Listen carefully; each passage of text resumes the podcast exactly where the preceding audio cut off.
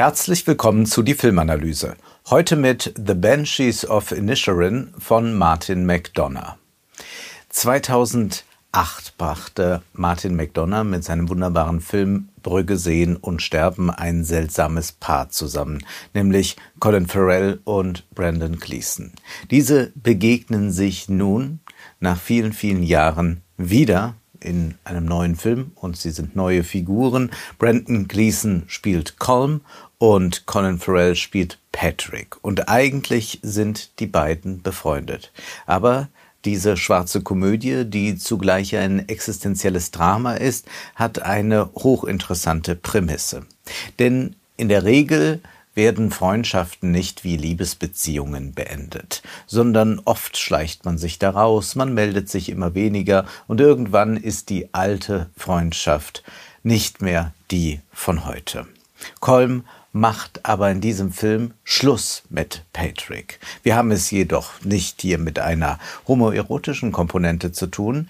Sie scheinen einander Lebensmenschen gewesen zu sein, aber nun wacht Kolm plötzlich auf, glaubt, sein Leben vertan zu haben, wenn er noch eine Stunde länger sich mit Patrick unterhält, wieder im Pub sitzt, wieder Bier trinkt.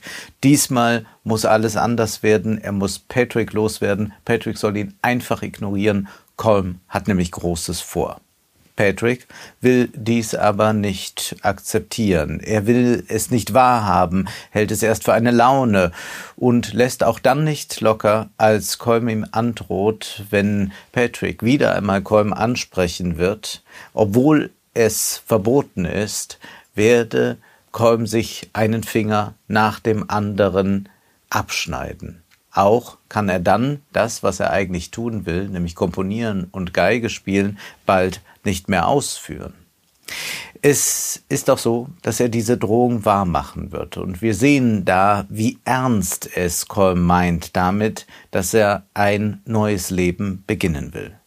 McDonough liebt das absurd Brutale, aber es ist nie bloß ein böser Scherz bei ihm, sondern diese Körperlichkeit, die blutenden Hände, die heftigen Faustschläge, all das ist von Bedeutung insofern, als der Körper für das Subjekt in der Gesellschaft etwas Unabdingbares ist. Denn es zeigt sich hier auch, so frei die Landschaft auf der Insel ist, so sehr man auch Platz hat. Man ist auch ein Mensch, der in irgendeiner Weise Geselligkeit braucht. Und wenn sie mit Menschen nicht herzustellen ist, dann vielleicht mit Tieren. So gibt es die Eselin Jenny äh, für Patrick und so gibt es für Colm seinen Hund, mit dem er sogar tanzt, weil sonst niemand mit ihm tanzt oder er alle von sich gewiesen hat. Die Körperlichkeit ist etwas ganz Entscheidendes, wenn wir über das Subjekt in der Welt nachdenken. So sieht das auch der Philosoph Dieter Henrich in seinem Buch Denken und Selbstsein. Er sagt, der Körper hat eine entscheidende Funktion. Es heißt, doch der Körper ist es eben auch, durch den sich jeglicher Weltbezug des Menschen ausgestaltet und verwirklicht. Ohne ihn müsste er ohne alle Freuden des Mitseins in unaufhebbare Einsamkeit gebunden bleiben. Und alles, was er in der Dynamik seiner Subjektivität wirklich würde, bliebe ohne Wirkung und Antwort jenseits ihrer selbst. Der Körper als Voraussetzung des Mitseins mit anderen. Und diese Inszenierung von Körpern ist etwas, worauf wir genau blicken sollten bei dem Film. Wenn sich diese Körper in engen Räumen begegnen, wenn wir die Körper in weiten Landschaften sehen, wie sie sich annähern, auf Distanz gehen, manchmal aufeinander prallen. Ja, eigentlich lebt man auf dieser Insel, auf der das ganze Stück spielt, so dahin. Alltag meint hier wirklich die Gleichförmigkeit der Tage. Was es also braucht, um auszubrechen aus dieser Gleichförmigkeit, ist eine bewusste Entscheidung. Kolm, nicht mehr der Jüngste, hat aber plötzlich Großes vor. Er spielt Geige und er will komponieren. Er will der Nachwelt etwas hinterlassen. Er will bleiben. Er will sich verewigen.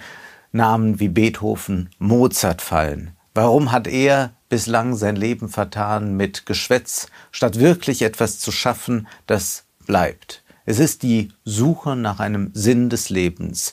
Man möchte verlassen dieses Tag ein, Tag aus, dasselbe tun, diese große Zeitvergeudung, für die Patrick steht, für die endlosen Stunden in der Kneipe. Der Landwirt Patrick ist ein netter Kerl, aber interessante Gespräche über Musik oder Literatur kann man mit ihm nicht führen. Stundenlang erzählt er entweder von seiner Eselin Jenny oder vom Ausmisten der Stelle. The Banshees of Inisherin ist aber kein Film, der die Schlichtheit des Protagonisten vorführen will. Es ist tatsächlich so, dass wir beide Perspektiven sehr gut nachvollziehen können, denn wenn sich hier der Film äh, über den Schlichten nur lustig machen würde, dann hätten wir es selbst mit einem schlichten Film zu tun. Auch geht es nicht primär um eine Intelligenzhierarchie. Es geht vielmehr um die Frage eines aufgeklärten Lebens oder einer unaufgeklärten Lebensweise, wenn man einfach nur so dahin lebt. Dass es nicht darum geht zu sagen, intelligentere Menschen leben bewusster, zeigt sich besonders auch an Dominik. Das ist der Sohn des Polizisten und er ist so etwas wie ein Inseltrottel. Aber er hat einen klaren moralischen Kompass. Er rügt Patrick, als dieser tatsächlich etwas Schlimmes tut und er ist von einer großen Traurigkeit umweht. Auch er weiß um die Absurdität der Situation, in der er sich da befindet. Er weiß auch um diese große Tragödie des Lebens an sich. Er sehnt sich nach Nähe, auch nach Liebe. Also er ist trotz seiner Schlichtheit auch einer, der eine große Sensibilität wiederum hat. Und der hochmütige Kolm ist vielleicht auch gar nicht so gebildet, wie er glaubt, wenn er Mozart dem 17. Jahrhundert zuschreibt, Patricks Schwester Säuben ihn aber korrigiert. Säuben ist wie Kolm aber auch eine, die sich entscheidet. Es geht darum, aus dieser Geworfenheit, und das wird durch die Insel, auf der sie sich dort alleine befinden, mit wenigen Menschen nochmal besonders deutlich gemacht, aber wir alle erleben ja diese Geworfenheit ins Leben hinein, ohne dass wir vorher gefragt worden sind. Es, es geht darum, aus dieser Geworfenheit etwas zu machen, beziehungsweise auszubrechen, um selbstbestimmt zu leben, also Emanzipation im ganz existenzialistischen Sinne. Dabei ist auch die Unterscheidung zwischen Mensch und Tier wichtig, wenngleich Mensch und Tier auch Verbrüderte für Momente sein können, wie der Film zeigt. Aber der Mensch ist derjenige, der die exzentrische Position einnehmen kann, über sich selbst reflektieren kann, seine Position auch in Frage stellen kann und sich neu verorten kann. Wir müssen über die Topografie des Films sprechen. Wir haben es mit einer fiktiven Insel zu tun, mit Inisherin, angeblich gelegen in der Nähe der Aran-Inselgruppe. Nun, die genaue Verortung ist aber auf der Insel wiederum für uns gegeben. Uns erscheint diese Insel wie eine extra große Freilichtbühne, auf der sich diese Komödie und Tragödie zugleich vollzieht. Es gibt wenige Innenräume, die Häuschen von Patrick und Colm, die Kneipe, den Krämerladen und dann gibt es grüne Wiesen, eine weite Sicht. Steinmauern erinnern an einen Irrgarten, der für den Irrgarten des Lebens steht. Denn was soll man denn anfangen mit dem Leben, in das wir hineingeworfen sind? Unsere Figuren sind irgendwo auf dieser gottverlassenen, aber wohl schicksalsträchtigen Insel und versuchen ihren Weg zu gehen. Die Figuren sind dabei in die Landschaft vom Regisseur platziert. Sie sind nicht integriert, sie gehen nicht auf mit der Natur, sondern sie sind tatsächlich auf einer Bühne des Lebens. Die Innenräume sind Räume von großer Spannung und hoher Intensität. Das liegt auch daran, dass die Bildränder, die wir sehen, an Kontur verlieren. Es führt dann ins tiefe Schwarz. Man kann sich erinnert fühlen an Bilder von Francisco de Zurbaran.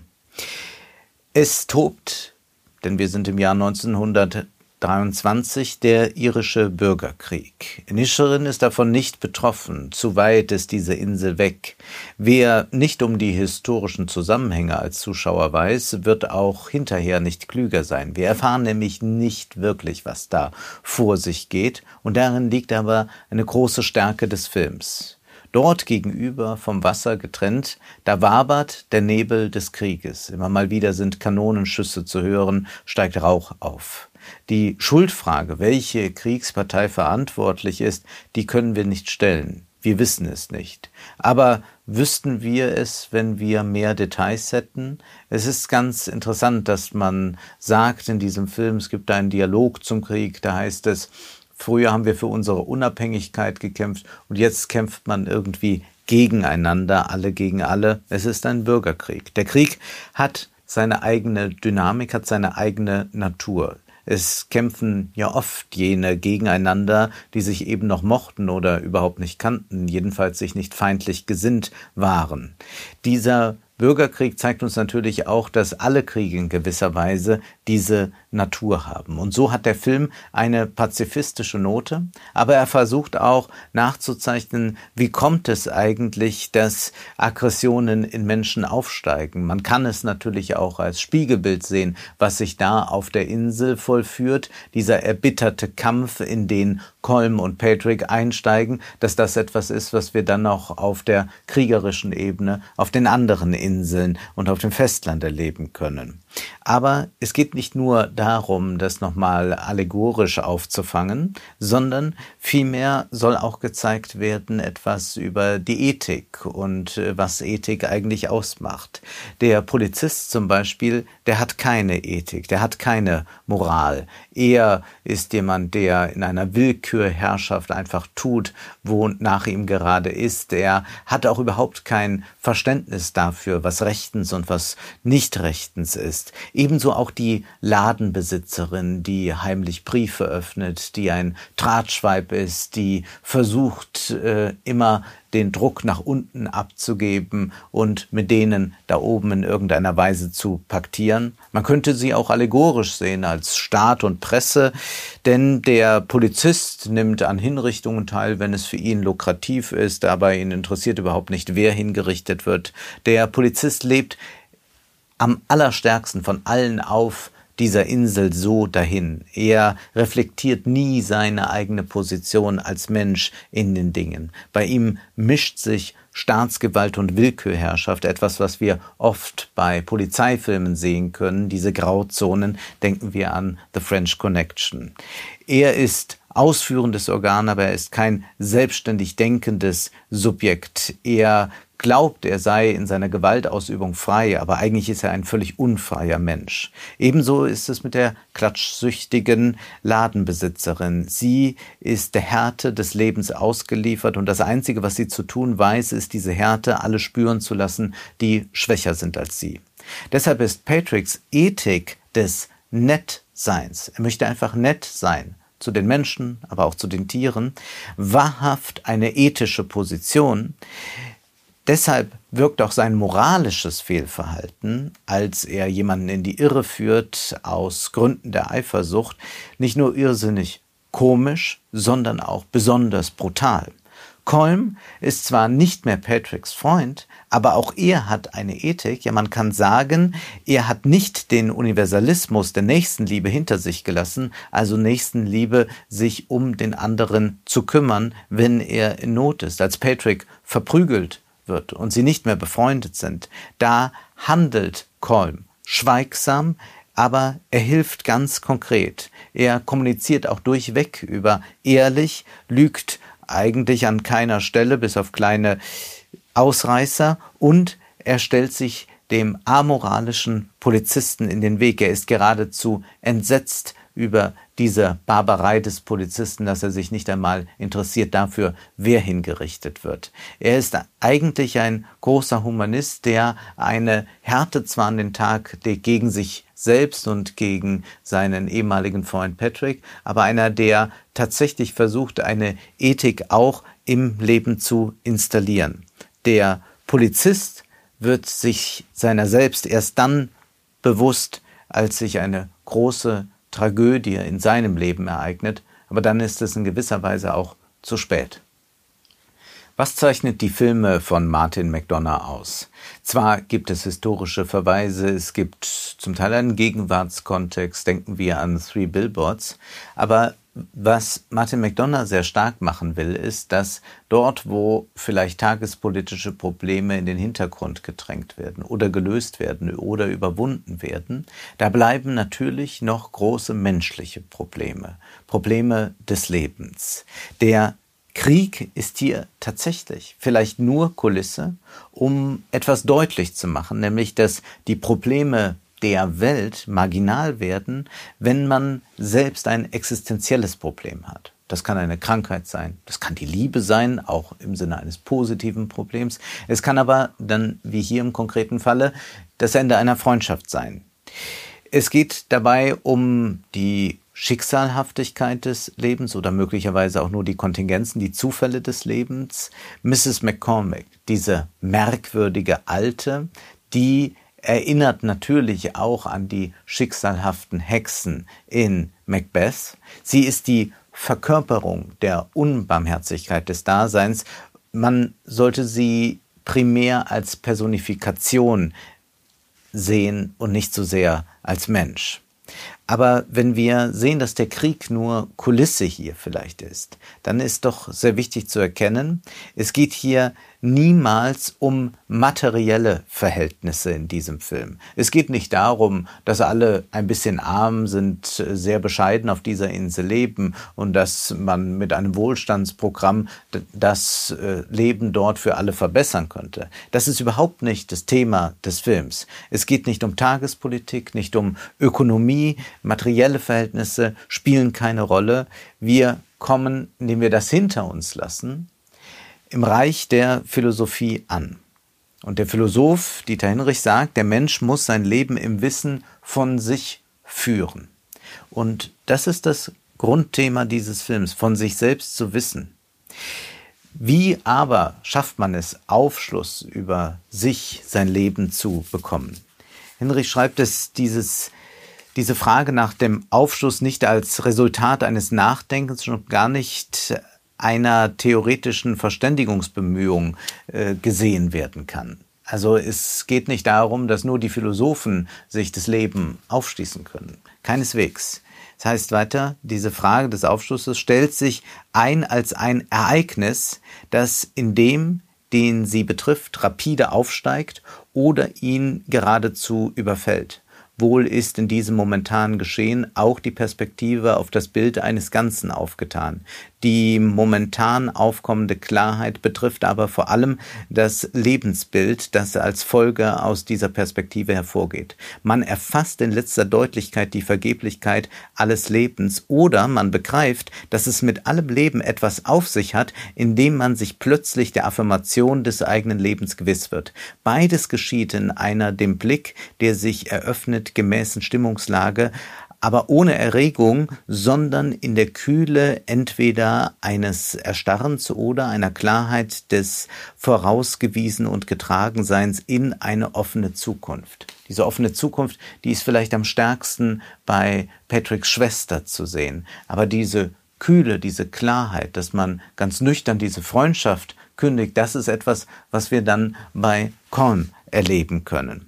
Und weiter heißt es bei Heinrich, solche plötzlich aufkommenden Einsichten sind immer Einsichten zur Bewandtnis und Perspektive auch des eigenen Lebens. Die Geschichte der Philosophie kennt Ereignisse dieser Art zuhauf. Ein Riesenfindling auf dem See bei Sils Maria erinnert an den Moment, in dem Nietzsche die Wahrheit der Lehre von der ewigen Wiederkehr desgleichen in der Tiefe und mit kristallinischer Klarheit aufgegangen ist. Und wir als Zuschauer folgen und identifizieren uns nicht nur mit mal dieser, mal jener Figur, sondern auch wir sind durch diese Landschaft mit dem konfrontiert, was hier zum Beispiel als so ein Nietzsche-Moment geschildert wird. Auch wir werden mit dieser Landschaft äh, konfrontiert, müssen uns verorten, verorten uns also, indem wir im Kino sitzen, im Leben selbst, wissen plötzlich in anderer Weise um unser Leben. Und das ist diese Plötzlichkeit, die in dem liegt, die wir dann bei diesem Beziehungs bei diesem Freundschaftsabbruch wiederfinden können. Und eine ähnliche Ereignishaftigkeit erlebt auch Patrick, wenn es plötzlich an das Schicksal seiner Eselin Jenny geht. Dann bricht er in Rache aus und wir können da sehen, er weiß plötzlich von sich selbst, er positioniert sich, er lebt nicht mehr nur dahin und auch bei Patricks Schwester ist das zu erleben. Sie wird eine Entscheidung treffen, die unwiderruflich ist. Colm, Patrick, Säuben und auch Dominic in gewisser Weise, alle zieht es hin zu der Freiheit. Aber was ist mit Freiheit dann gemeint? Hinrich schreibt, die Freiheit ist keine Kraft der Kreation aus nichts, sondern die Fähigkeit, dem Leben, in dem der Mensch sich findet, auch Konsistenz, Klarheit und Richtung in seinem bewussten Vollzug zu geben. Und weiter heißt es dann noch, welchem Lebensziel gerade jetzt nachgegangen wird, bestimmt sich nicht allein durch Talent, Chance und kluges Abwägen, sondern all dies vorausgesetzt durch einen entschlossenen Aufbruch in eine Lebensbahn. Und das ist etwas, was wir ja bei Kolm erleben müssen. Er spielt Geige, ja, er spielt sie nicht ganz schlecht und er komponiert auch, aber er, er wird natürlich kein Mozart, aber es ist der Entschluss, hin zu einer Lebensbahn. Und diese Idee der Lebensbahn, die wird uns auf dieser Insel auch so klar, wenn wir immer diese Richtung verfolgen, wohin wir gerade geht. Das macht also ein ganz bewusstes Sehen möglich bei diesem Film. Ein Sehen, das bei all dieser Konfusion, die die Blockbuster-Filme auslösen, selten geworden ist. Haben wir es hier mit einem existenzialistischen Film in dem Sinne zu tun. Er zeigt uns einfach die Absurdität des Daseins. Keineswegs. Es geht eher darum zu sagen, eine Entscheidung zu treffen und dann in einen Prozess einzutreten, der diese Entscheidung für eine Lebensbahn dann verwirklicht. Es geht auch hier nicht in diesem Film um eine weltenthobene Weisheit. Das ist auch etwas, was Henrich sagt, kann die Philosophie einem nicht geben, weil das Leben unruhig bleibt, weil die Spannungsverhältnisse zwischen Subjektivität, Mitseins mit anderen, mit der Frage des Sinns immer da ist. Das kann man nicht verlieren, das kann man nicht irgendwie aufgeben und dann kommt man zu einer höheren Seinsweise. Es geht in diesem Film darum, sich bewusst für das Leben zu entscheiden, für was ist letztlich egal. Es gibt in diesem Film keine Hierarchie zwischen Komponieren und Schafe und Ziege hüten. Es ist aber die Geschichte einer Aktivierung, einer Aktivierung, die von Colm ausgeht. Er aktiviert Patrick nun auch von seinem Leben wissen zu wollen. Mit anderen Worten, nicht länger nur zu schauen, sondern zu sehen. Das war die Filmanalyse mit Wolfgang M. Schmidt. Ihr könnt den Podcast finanziell unterstützen. Entweder unter www.paypal.me-filmanalyse oder unter der in der Beschreibung angegebenen Bankverbindung. Vielen Dank.